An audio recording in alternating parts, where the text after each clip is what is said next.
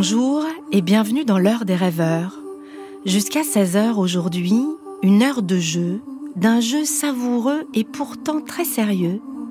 Une heure aussi à siroter du champagne en très bonne compagnie.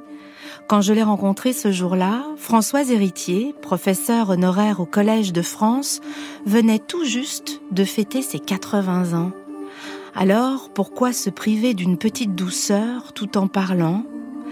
Ces derniers temps, Françoise Héritier s'est interrogée sur la langue, sur notre rapport à la langue, et dans son dernier livre, elle a essayé de penser son goût des mots. Par exemple, quand je dis le mot éphéméride, vous entendez quoi? Qu'est-ce qui vous vient à l'esprit? Réfléchissez. Éphéméride. Eh bien, Françoise Héritier, quand elle entend le mot éphéméride, elle, elle voit un papillon blanc qui se plaît dans les choux. Et vous? Essayez de retrouver le sens que vous aviez donné aux mots avant d'en connaître leur signification, le sens de votre première rencontre avec eux, le sens de votre enfance. Et vous verrez que vous aussi, vous avez un petit trésor de mots bien à vous. Et quand je dis baobab, vous entendez quoi?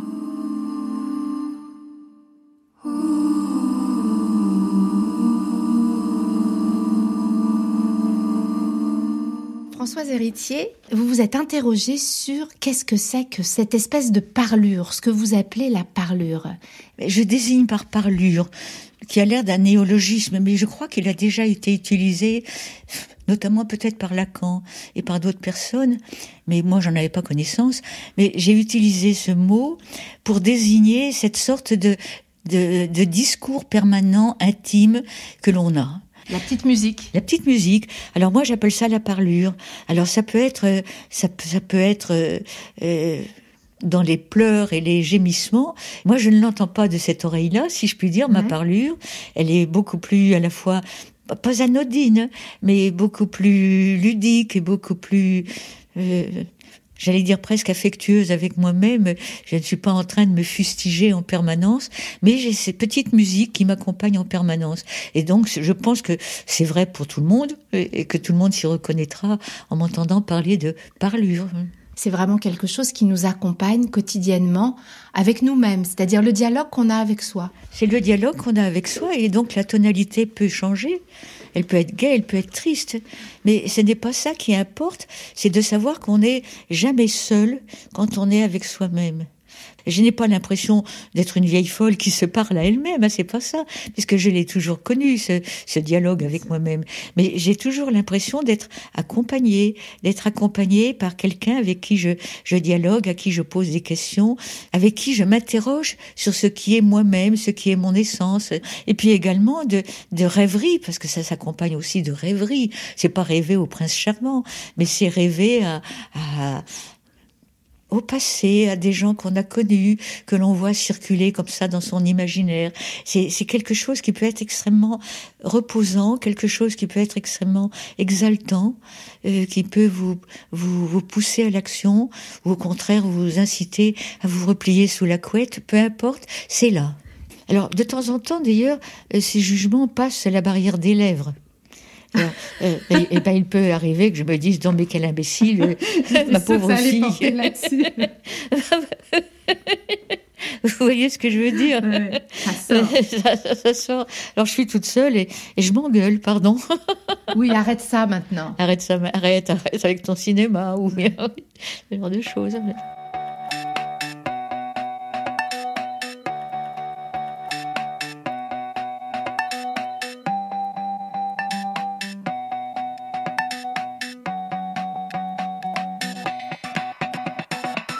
C'est un paradis escarpé, un oiseau que tout est frais.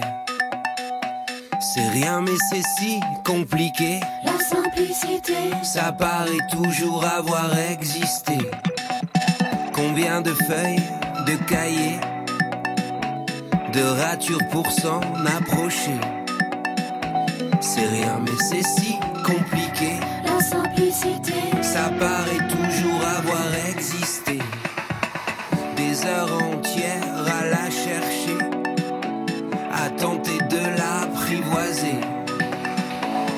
Paris.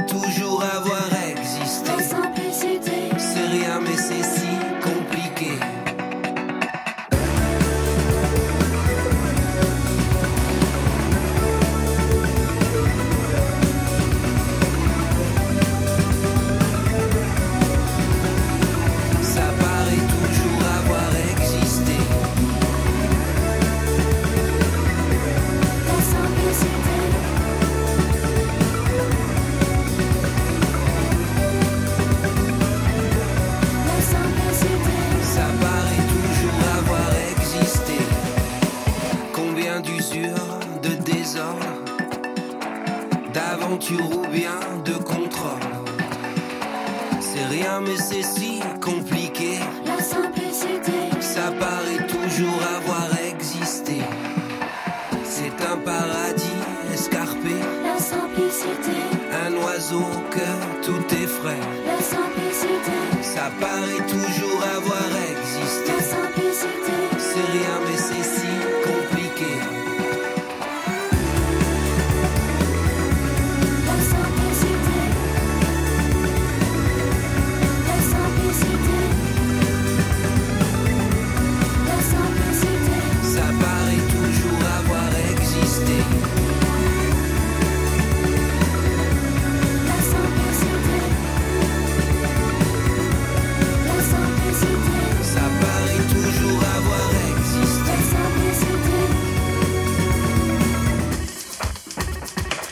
Comment retrouver le sens caché des mots, ce sens qui nous est propre?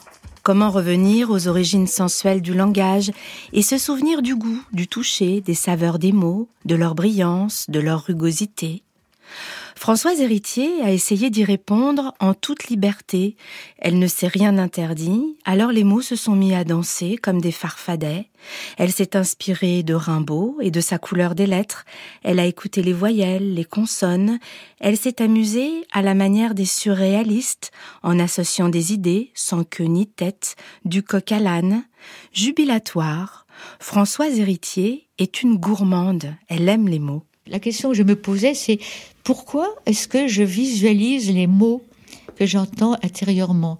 Et cette question s'est accompagnée de tout cet euh, intérêt que je portais étant enfant aux sonorités elles-mêmes. Et là, le point de départ, ça a été plutôt celui-là. Euh, pourquoi, quand j'étais euh, petite, euh, je m'intéressais tellement à la signification de ces, des phonèmes, enfin disons des, des- des syllabes, des ensembles syllabiques, et que je leur donnais un sens parfois qui n'était pas le sens euh, ordinaire, le sens du dictionnaire, comme on dit. Et c'est ça le, le- le point de départ de cette interrogation, parce que toute ma vie, je crois que mes premiers étonnements, tels que je les date, j'avais trois ans, vous voyez, euh, euh, portaient sur des ensembles de syllabes que les gens utilisaient, et je voyais bien qu'ils désignaient telle ou telle chose, et dans certains cas, ça me paraissait normal, pertinent. C'était normal que cet ensemble de sons désigne cette, chose. Ça. Et puis, il y avait d'autres cas où la- le mot en question, ben, ça me paraissait bizarre, il collait pas, mais ça, ça s'arrêtait là. Et puis, il y a un troisième cas où non seulement le mot en question, ça me paraissait pas coller, mais en plus, pour moi, il revêtait un sens différent et qui correspond à mon imaginaire personnel. Et donc vous vous êtes amusé parce que tout ça c'est du jeu, vous êtes beaucoup amusé et en même temps c'est un jeu très sérieux, je trouve le jeu auquel vous vous êtes livré. Ah oui, oui, oui. Vous êtes amusé à reprendre, à essayer de retrouver le sens que vous aviez donné aux mots quand Oui. vous étiez enfant avant de, de connaître leur vrai sens. avant de connaître leur vrai sens, mais un jeu auquel j'ai continué en connaissant leur vrai sens. Par exemple, euh, quand j'ai découvert, euh, c'est vrai c'est le un des plus récents, ça fait une 10-15 ans seulement, que je crois avoir entendu pour la première fois le mot procrastination euh, qui maintenant est devenu d'usage plus courant et qui veut dire remettre au lendemain ce qu'on peut faire aujourd'hui, péché euh, auquel je suis un peu encline. Bon, mais, mais pour moi, le mot procrastination, quand je l'ai entendu pour la première fois, j'ai j'ai visualisé littéralement une bouche méchante, pleine d'invectives, d'injures, d'ordures, en train de me cracher à la figure. Procrastination. Oui. Ce que vous êtes en train de me dire, c'est que vous n'avez jamais perdu cette capacité qu'en général, capacité enfantine. enfantine, voilà, qu'ont les enfants, d'imaginer d'autres sens au son. Vous, vous ne l'avez jamais perdu. Non, j'ai jamais perdu. Et vous l'avez cultivé même? Je ne dirais pas que j'ai cultivé, mais ça continue de, ça continue de m'apparaître presque comme une nécessité. C'est extrêmement amusant, c'est extrêmement drôle. Et je crois que c'est un, un espace de création sauvage, je vous l'accorde, mais qui est celui de l'enfance et qui nous reste toute notre vie si on veut bien le cultiver. Mais ça m'arrive en permanence d'entendre un mot et puis de, de, de- De- de voir en étincelle un autre sens que celui qu'il a dans le langage commun. Thank you.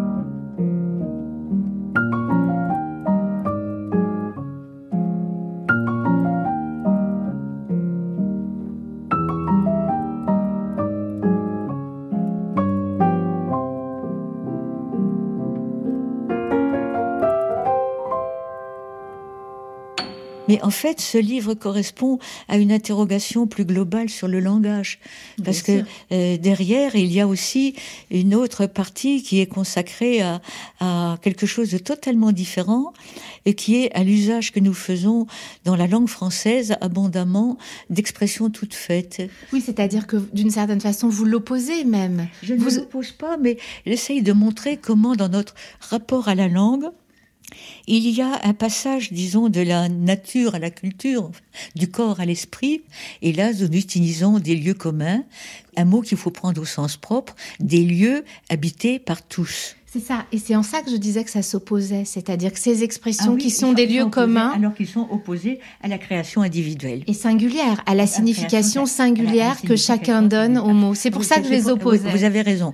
À ce niveau-là, ils sont opposés côte à côte du singulier au pluriel. Du singulier au pluriel. C'est ça, donc vous vous êtes interrogé sur la langue en prenant d'un côté ces mots et ce que nous on entend, ce que chacun de nous on entend de différent que, que leur définition, et puis ces lieux communs, ces expressions qu'on utilise tous comme des raccourcis, Mais des raccourcis fulgurants. formidables. Formidable. Mais euh, on ne se rend pas compte à quel point on en utilise, j'allais dire à bras raccourcis. Vous voyez, à bras raccourcis, c'en est un. Bon, mais il suffit d'ouvrir la radio, d'ouvrir la télévision, de lire un article de journal, de lire un livre, pour les voir apparaître comme ça directement, nécessairement.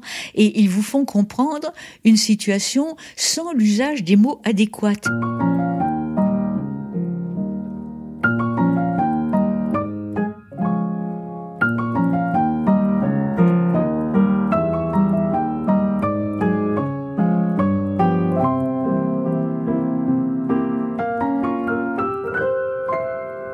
Alors je vais vous dire, je me suis bien amusée parce que je les ai lus, donc vous consacrez comme ça tout un chapitre à ces à ces expressions qu'on comprend effectivement, euh, cela couler doux, savoir l'esprit d'escalier, se retrouver dans les choux. D'abord, il y en a plusieurs qui m'ont sauté aux yeux pour le coup. Et alors moi je connaissais pas et je la trouve très jolie, avoir une araignée dans le citron. Ah oui. Je la connaissais pas et elle- alors je vais vous dire, elle me plaît beaucoup. dans le plafond ou avoir une araignée dans le citron. Ça veut dire quoi? Ça, ça veut dire euh, euh, être une faux folle, quoi. C'est-à-dire avoir euh, une petite bête qui vous, vous tourne dans la tête, qui vous empêche de penser sainement. Et alors non plus, je ne savais pas ce que ça voulait dire et je ne la connaissais pas pouvoir embrasser une chèvre entre les cornes. C'est quelqu'un qui est tellement maigre. Vous avez vu que les, les chèvres, le- leurs cornes sont très rapprochées l'une de l'autre. Elles sont pas sur les côtés de la tête comme les vaches. Les cornes des chèvres sont sur le dessus de la tête. Et il y a un tout petit espace entre les deux.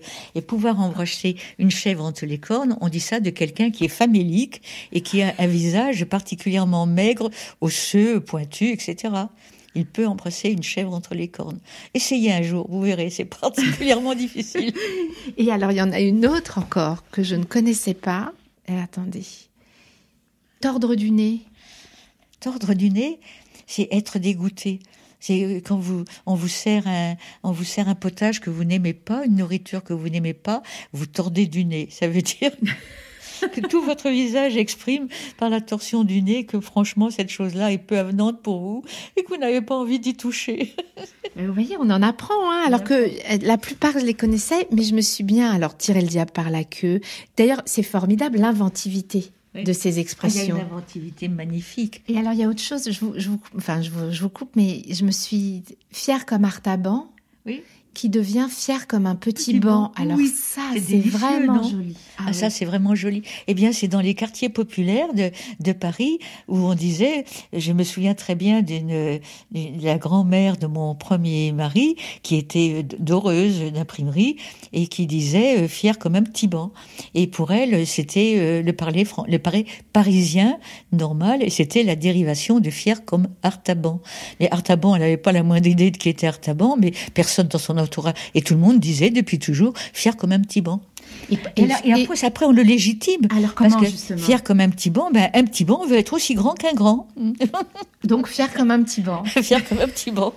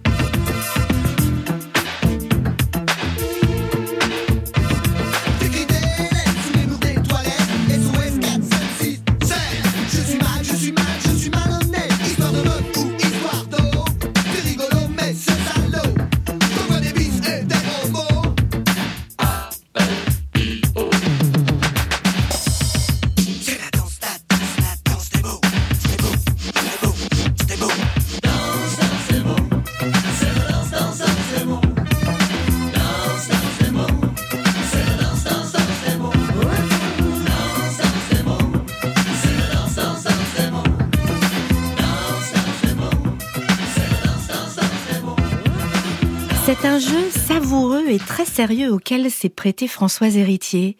Pour penser son rapport au langage, elle a classifié, elle a fait des catégories de mots. Il y a des mots qui pour elle ont un autre sens, un sens caché, intime. Il y a les mots qui la sidèrent, c'est-à-dire ceux qui ne ressemblent pas du tout à ce qu'ils désignent et qui basculent dans l'étrangeté. Et puis il y a des mots, d'autres au contraire, qui collent à la chose, les mots qui décrivent le réel en entier, du moins pour Françoise Héritier, parce que peut-être que pour vous, pas du tout. Mais justement en l'écoutant, on se surprend à s'interroger soi-même sur ce qu'on entend, et alors la poésie survient. Si je vous dis euh, éternuer, pour moi, effectivement, Ah ça oui. correspond parfaitement à son sens. Mais éléphant aussi. Éléphant. Alors que moi, alors je- du coup, on s'interroge à vous lire. Oui. Je me dis éléphant, comment Qu'est-ce que c'est pour moi éléphant? Éléphant correspond pour moi à son nom parce que il y a quelque chose de gracieux dans le début. Et ce gracieux dans le début avec ailé, ailé, c'est euh, gracieux dans le début qui correspond à la fois à ses grandes oreilles toujours en mouvement. euh, C'est très gracieux, hein, les oreilles d'un éléphant ou à la trompe, etc. Et derrière le mot fan, avec son ph, le mot fan pour moi c'est c'est comme euh, l'arrière d'Astérix, d'Obélix pris dans son tonneau, vous voyez. C'est quelque chose de majestueux, de, de rond, de rond, de une barrique quoi, quelque sorte. Et donc oui, pour moi, éléphant correspond tout à fait à- au personnage qu'il décrit, mais il y en a beaucoup d'autres, enfin qui. Miracle aussi, ça vous va? Alors que moi, miracle. Miracle me va. Mais tout cela, d'ailleurs, c'est personnel. Hein. Évidemment, il ne faudrait pas que l'on croie que j'inflige une leçon. Je dis à chacun, trouvez votre voie d'accès au langage et de compréhension. Mais ce n'est pas du tout un diktat. Je ne voudrais pas que tout le monde pense comme moi. Ah non, certainement pas. Non, Mais moi, par ça. exemple, miracle, pas du tout. Hein. Ça marche pas du Ça tout avec. du ah tout. non. Mm. Moi, ça, Et- ça et- racle beaucoup plus que. Et atermoiement, qu'est-ce que ça vous dit, atermoiement Moi, je penserais. Alors, atermoiement. Oh, je sais pas, parce que vous, vous êtes affûté maintenant, vous êtes entraîné. Atermoiement. Euh, non, je vois bien, ça, ça me, Ah, ça moi, me va. Moi, Ça me va. eh ben, moi aussi, ça me va. Atermoiement me va. Je, ça correspond bien à ce que ça décrit. Mm. Atermoiement, ça me va. Mm. Mais miracle, pas du tout, vous voyez. Oui, oui, oui. Je trouve ça dur, un miracle. Trouve- euh, Ce racle, c'est un peu dur Ah, pour. c'est un euh, peu dur, oui. Mais il faut dire que miracle, c'est aussi un peu dur à avaler, non? Alors, On du coup, dit- vous voyez où jusqu'où on va oui, On va très loin parce que quand on dit que quelque chose survient comme par miracle, comme par miracle, euh, ça veut dire ça survient alors que personne ne s'y attendait. C'est cela que ça veut dire. Le mot comme par miracle. Oui, mais c'est jamais malheureux. définition. Non, euh, je suis pas tout à fait d'accord avec vous. Il peut y arriver que ça soit malheureux un miracle. Pour moi, le mot miracle n'a pas cette connotation idyllique. Alors que moi, si. Oui, je oui, me dis, oui. si je Ben, dois. vous voyez, chacun peut mettre des- derrière les mots. euh, Mais c'est comme si on parlait pas la même langue d'une certaine façon. Moi, je j'entends pas la même chose dans Mais- miracle mais- que vous. Mais, mais d'une certaine façon, c'est vrai. Euh, La tour de Babel, euh, elle est constamment en nous, dans toute société. L'artifice du langage, à chaque fois qui est figé par des codes, par une écriture ou par des usages, c'est pour nous permettre de vivre par petits groupes en, société, ensemble. Tout en sachant que même si on cerne au plus près une vérité collective, il y a à chaque fois des glissements qui font que, au total, c'est pas exactement la même chose qui est entendue. Non, non, non, c'est, et, euh, je, je pense que c'est une erreur de croire qu'on se comprend toujours intégralement en totalité. Il y a toujours ce petit espace de flou qui tient à la manière dont on entend le, le langage.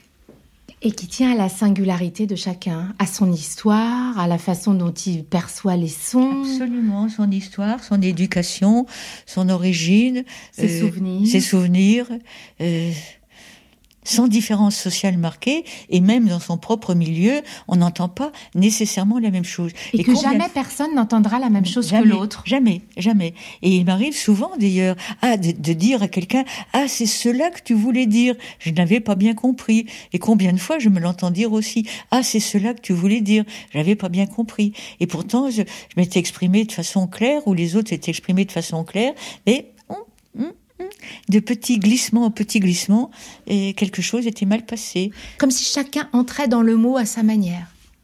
Je ne sais pas si je le dirais de cette façon-là, mais c'est un peu ça, oui. Et c'est un peu ça. On se glisse dans les mots, chacun à sa manière. Et c'est pour cela qu'il y a une sorte de, de rencontre, non pas d'une hostilité, euh, non pas d'une euh, contradiction, mais d'une double nécessité, à la fois du bonheur d'être seul à donner tel sens à tel mot, et également le bonheur à entrer dans les vieilles pantoufles que sont les lieux communs, les expressions toutes faites. Vous voyez, Ouais, c'est deux bonheurs apparemment contradictoires, mais qui sont présents tous les deux. Avec les expressions toutes faites, je sais qu'on va se comprendre au quart de tour. Ouais. hein. Et puis, euh, avec le, le sens particulier que je donne aux mots, je conserve l'intégrité d'un paysage à moi. Rhododendron est un dragon bouffi qui a trop de pattes et pas assez de feu. Portrait est ennuyeux. Debussy marche le long d'un étang, un bâton à la main. Judicieux coule de partout et ça colle. Marmite est une citrouille prolifique. Hurluberlu a la tête qui tourne. Démocratie rutile même sous ses haillons. Magnanime et majestueux tel Louis XIV. Galop imite la mer. Zèbre croit être caché derrière son ombre. Désespoir et de l'eau brune. Bavardage est une rencontre de voile à l'horizon. Caravage est un troupeau de bisons fonçants.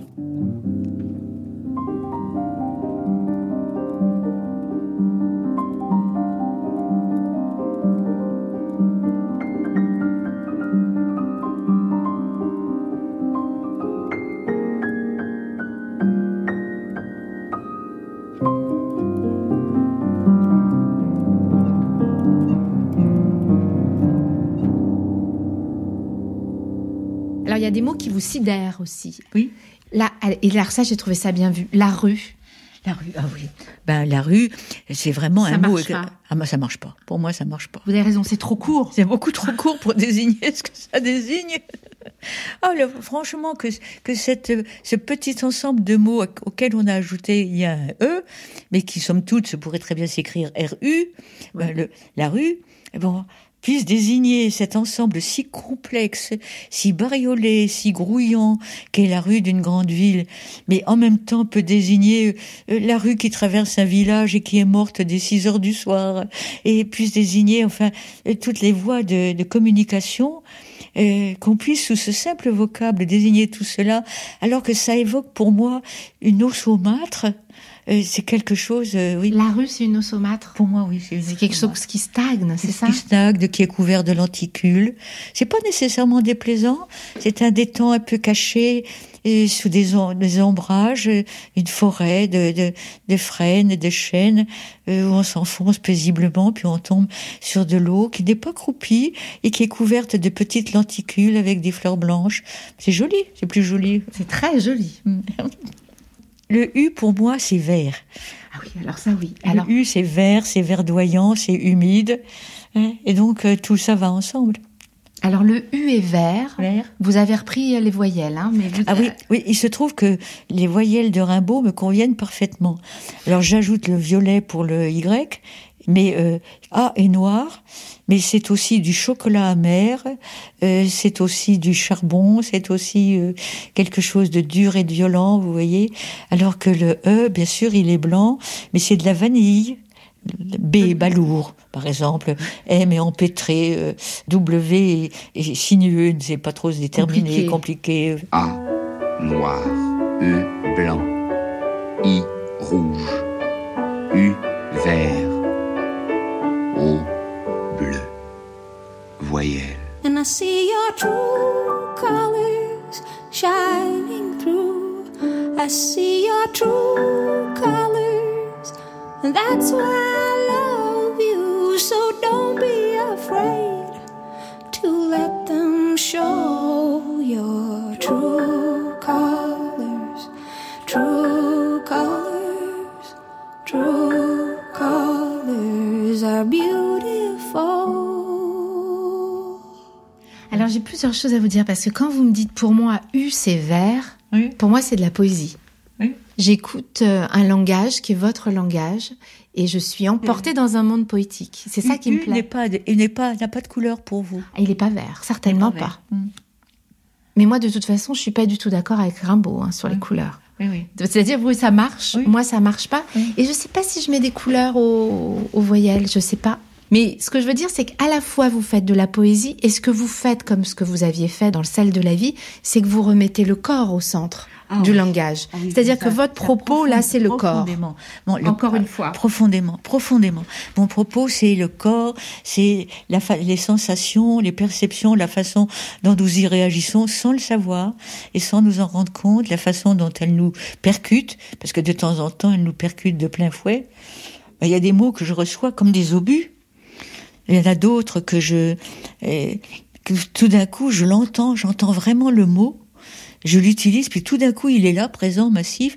J'ai l'impression que c'est un bloc de granit qu'on a posé là au milieu de la pièce. Enfin, c'est- Et qu'on bougera plus. et qu'on bougera plus. Enfin, c'est c'est étonnant le- euh, la façon dont ils ont une existence euh, euh, Physique même. physique et qui me touche viscéralement. Ben oui, oui, oui.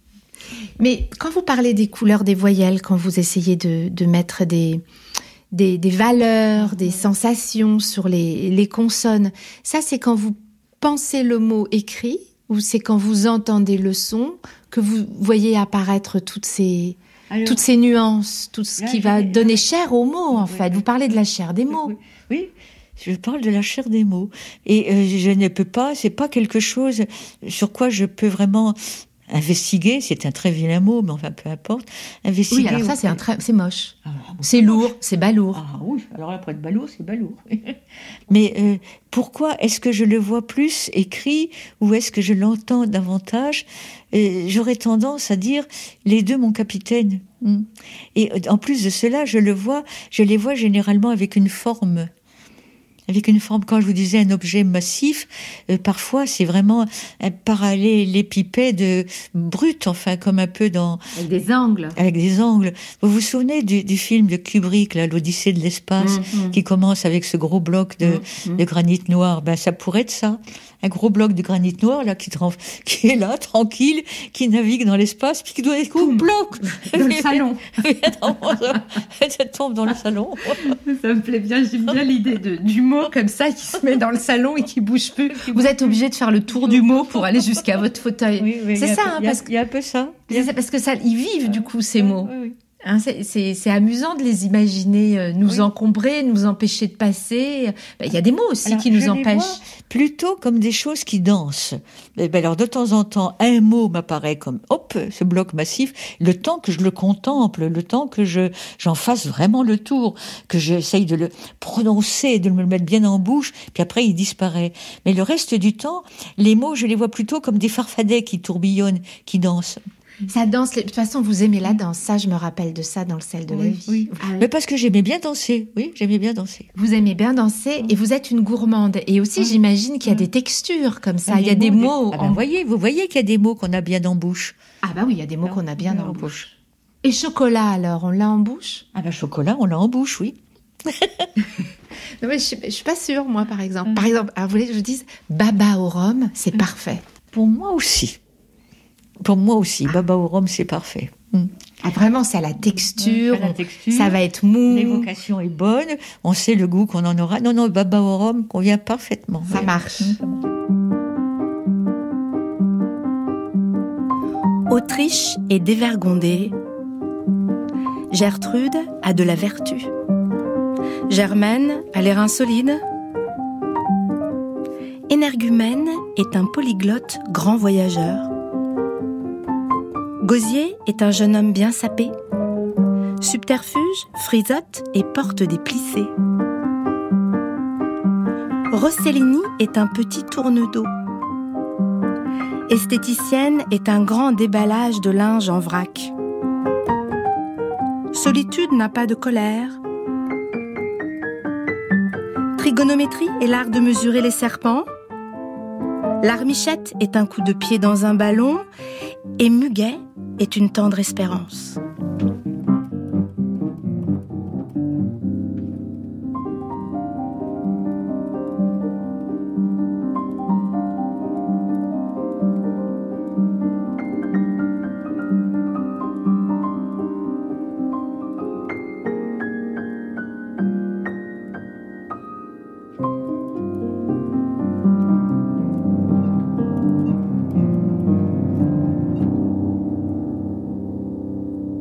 Je, je continue.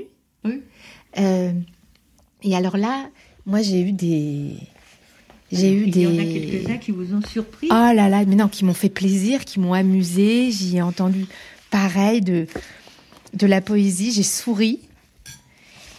Et, et puis c'est surtout que ça m'est très étranger. Alors voilà, bouillabaisse encombre tous les chemins. Ah oui. Alors là, il n'y a aucun problème. Il fait peut-être pas très plaisir aux Marseillais, mais quand même. L'idée de bouillabaisse, véritablement, j'ai l'impression de, de, de chemin encombré par, euh, par une boue épaisse, euh, euh, visqueuse, qui vous colle aux bottes, qui, dont vous ne pouvez pas vous dépêtrer. euh. Alors, est-ce que là vous faites référence à la première fois enfant où vous avez entendu le oui, mot oui, oui, oui, oui, certainement, certainement. Parce que ça, ça renvoie à l'enfance, avant que j'ai fait l'expérience du plat. Mais entendre parler de bouillabaisse, pas vraiment pour moi, c'était de la boue dans les chemins, oui.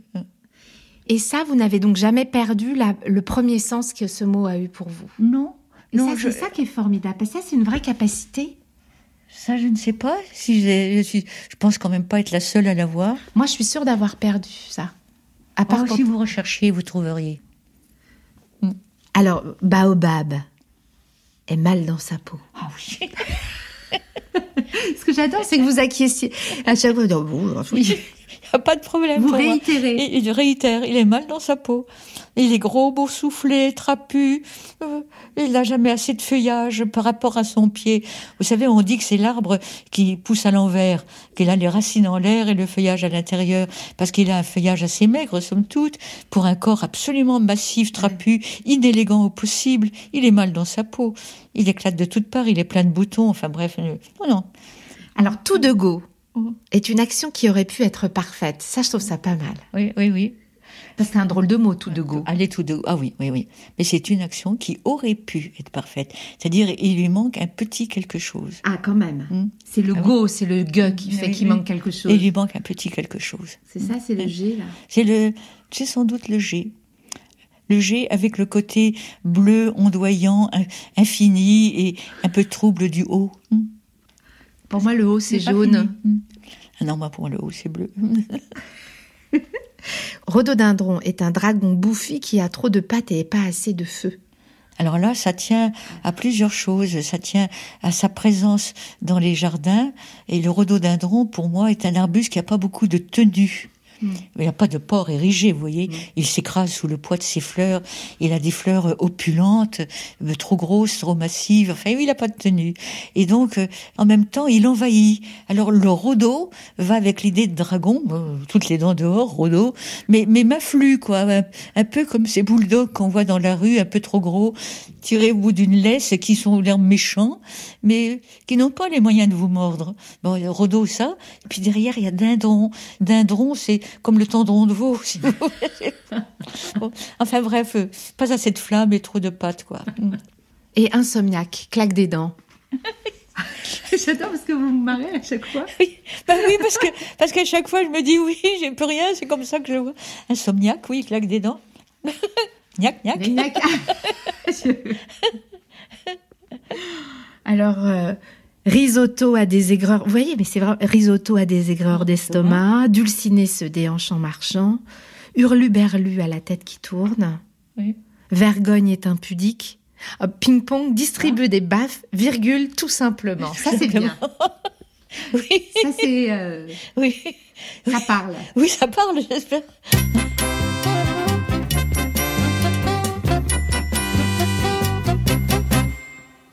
Mon père est marinier dans cette péniche. Ma mère dit la péniche dans ce marinier. Ma mère est habile, mais ma bile est ta mère. Car mon père est sévère, ont les pieds fragiles. Avez-vous jamais vu un Monte Cristo et Baccarat sur un bateau? Quand père me dit valise, sors le cristal qui est dans la valise. J'ai mal. Je sors une coupe du service pour sa liqueur. Ça nous pousse à quelle heure? Vers 6. À ce moment, la mer monte, leur casse les pieds. J'ai pu sans force honte les pieds. Mon père est marinier dans cette péniche. Ma mère dit la péniche dans ce marinier. Ma mère est habile, mais ma bile est ta mère, car mon père est sévère, ont les pieds fragiles. Pour ce qui est de l'hygiène, là nous l'avons, faut bien sur un bateau l'avoir. Quand il y a de la julienne, nous l'avalons, père et suisse et lato voir. Et puis comme il va boire, sans son bavoir, pour l'empêcher mère persévère. Et quand père remet ça sur le tapis, son cœur pleure mais sa bouche rit. Mon père est marinier dans cette péniche, ma mère dit la péniche dans ce marinier.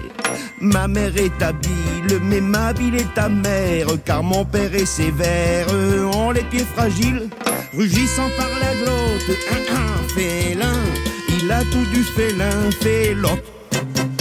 Ma mère a son tour grande fait dire c'est son saucisson de lion. Alors mon père traite de salami celle qui fut sa mi Rosette. Que voulez-vous de plus qu'on vous serve là? Tout fut dit au bout d'un ah ah tcha tcha tcha. Est-ce que vous connaissez ce texte de Colette? Vous le connaissez ou pas? Parce qu'elle a fait la même chose que vous. Ah oui, oui, oui, bien sûr que je le connais. À 8 ans, j'étais curé sur un mur. Le mur épais et haut qui séparait le jardin de la basse-cour et dont le fait, large comme un trottoir, d'allée à plat, me servait de piste et de terrasse, inaccessible au commun des mortels. Et oui, curé sur un mur, qu'y a-t-il d'incroyable? J'étais curé sans obligation liturgique ni prêche, sans travestissement irrévérencieux, mais à l'insu de tous, curé, curé comme vous êtes chauve, monsieur, ou vous, madame, arthritique. Le mot presbytère venait de tomber cette année-là dans mon oreille sensible et d'y faire des ravages. C'est certainement le presbytère le plus gai que je connaisse, avait dit quelqu'un. Loin de moi l'idée de demander à l'un de mes parents Qu'est-ce que c'est un presbytère? J'avais recueilli en moi le mot mystérieux comme brodé d'un relief rêche en son commencement, achevé en une longue et rêveuse syllabe. Enrichi d'un secret et d'un doute, je dormais avec le mot et je l'emportais sur mon mur. Presbytère. Je le jetais par-dessus le toit du poulailler, vers l'horizon brumeux de Moutier. Du haut de mon mur, le mot sonnait comme un anathème. Allez, vous êtes tous des presbytères, criai-je à des bannis invisibles. Un peu plus tard, le mot perdit son venin, et je m'avisai que presbytère pouvait être le nom scientifique d'un petit escargot rayé jaune et noir. Une imprudence perdit tout. Pendant une de ces minutes où une enfant si grave, si chimérique qu'elle soit, ressemble passagèrement à l'idée que s'en font les grandes personnes. Maman, regarde le joli petit presbytère que j'ai trouvé. Le joli petit quoi? Le joli petit presse. Je me tue. Trop tard. Il me fallut apprendre. Je me demande si cet enfant a tout son bon sens. Un presbytère, voyons, c'est la maison du curé. La maison du curé? Alors monsieur le curé habite un presbytère? Naturellement. Ferme ta bouche, respire par le nez. Naturellement, voyons. J'essayais encore de réagir. Je luttais contre l'effraction, je serrais contre moi les lambeaux de mon extravagance, je voulais obliger le curé à habiter, le temps qu'il me plairait, dans la coquille vide du petit escargot nommé presbytère. Veux-tu prendre l'habitude de fermer la bouche quand tu ne parles pas? À quoi penses-tu? À rien, maman. Et puis je cédais, je fus lâche, et je composais avec ma déception. Rejetant le débris du petit escargot écrasé, je ramassais le beau mot, je remontais jusqu'à mon étroite terrasse ombragée de vieux lilas, je la baptisais presbytère, et je me fis curer sur le mur.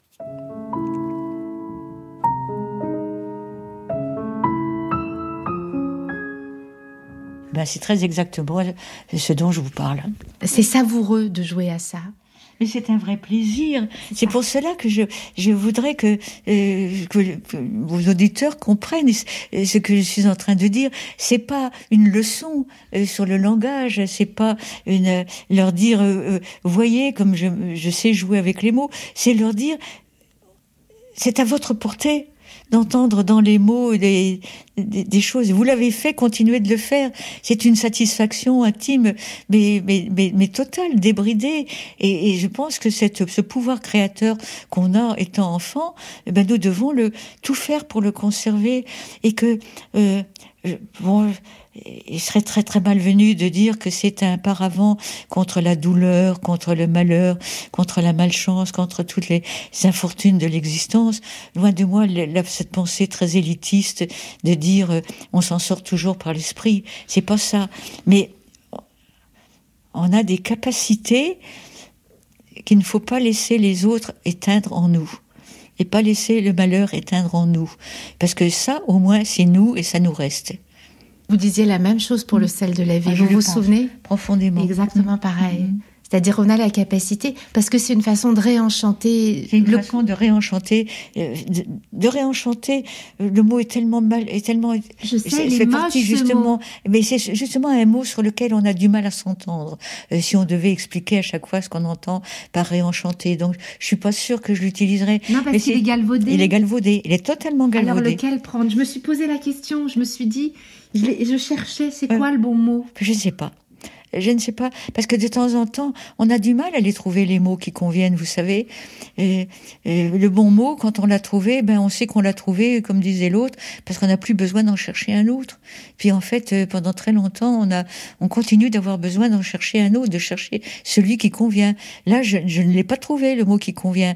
Le mot qui convient, c'est, c'est, euh, ben, c'est s'aimer soi-même pour moi c'est accepter de s'aimer soi-même, avec dans toutes les difficultés, dans les malheurs, dans l'infortune, y compris euh, même si on se sent le, le dernier des derniers, il faut arriver à avoir une certaine estime pour soi. Et avoir de l'estime pour soi, c'est donner de la valeur au moment que l'on a vécu, à ce qu'on a vu, à ce qu'on a contemplé, à ce qu'on a dit, à ce qu'on a aimé, etc.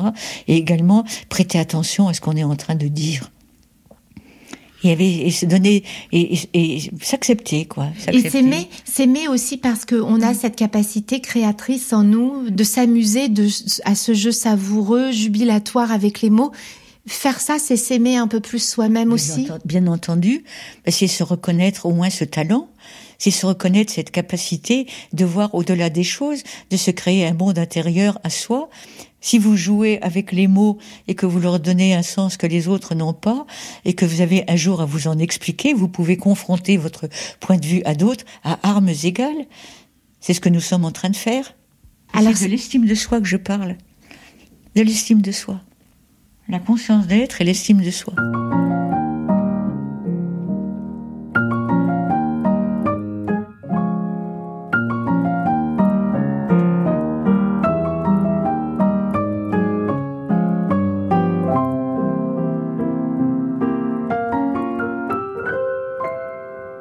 Mais ce qui m'étonne le plus, c'est que vous parliez de, de s'aimer soi-même et d'apprendre aux gens à s'aimer eux-mêmes. Oui. C'est que ce soit là que vous arriviez. de savoir qu'on est à même d'invention, d'inventivité, de poésie. Et bien sûr que c'est gratifiant. C'est terriblement gratifiant parce que nous sommes des gens de société qui devons vivre avec les autres, qui devons communiquer, et que si on devait se contenter simplement de ces échanges euh, qui sont ceux de, l'ordinaire, ils sont nécessaires pour avoir conscience de faire partie d'une communauté, mais c'est un peu court quand même. Il faut pouvoir savoir que avec n'importe qui qu'on pourrait croiser dans le métro ou dans la rue, et même aussi secret qu'il soit, il y a au moins ces capacités communes que nous avons et sur lesquelles nous pourrions nous entendre si on se donnait la peine de leur laisser franchir le, la barrière des lèvres. La plupart du temps, on, on, on ne se donne pas cette peine. Et ce que vous dites là encore, c'est encore autre chose, c'est-à-dire que derrière chacun, derrière tout, toute personne, pensez qu'il y a un monde de poésie et qu'il y a une langue singulière qui lui est propre et qui fait sa richesse, c'est-à-dire Oui. regarder l'autre en sachant que l'autre aussi porte ce monde Oui. de richesse en lui et cette Oui. poésie et ce monde à lui. Oui, c'est un petit pas de plus, si vous voulez, dans ce que je disais, mais avoir, avoir ce, ce respect de soi, cette estime de soi, et implique nécessairement la reconnaissance cette même capacité chez les autres.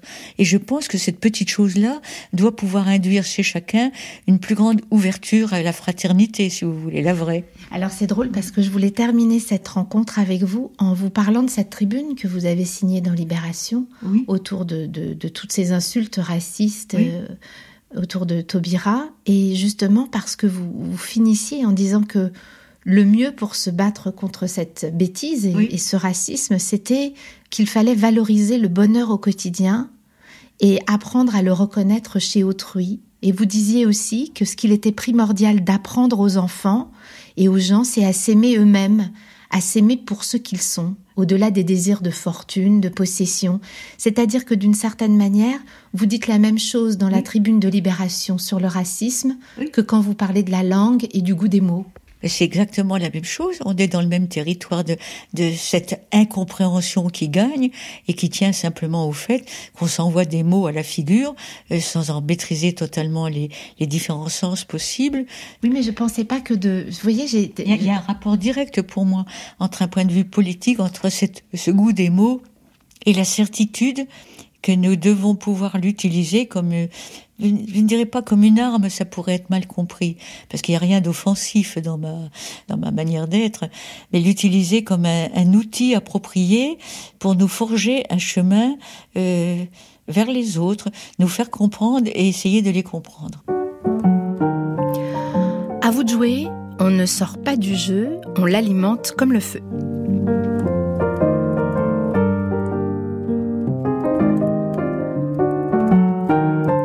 Merci à Françoise Héritier, c'est toujours un plaisir de vous rencontrer. Voilà, c'est fini pour aujourd'hui. On se retrouve la semaine prochaine à la même heure, vendredi, 15h, l'heure des rêveurs.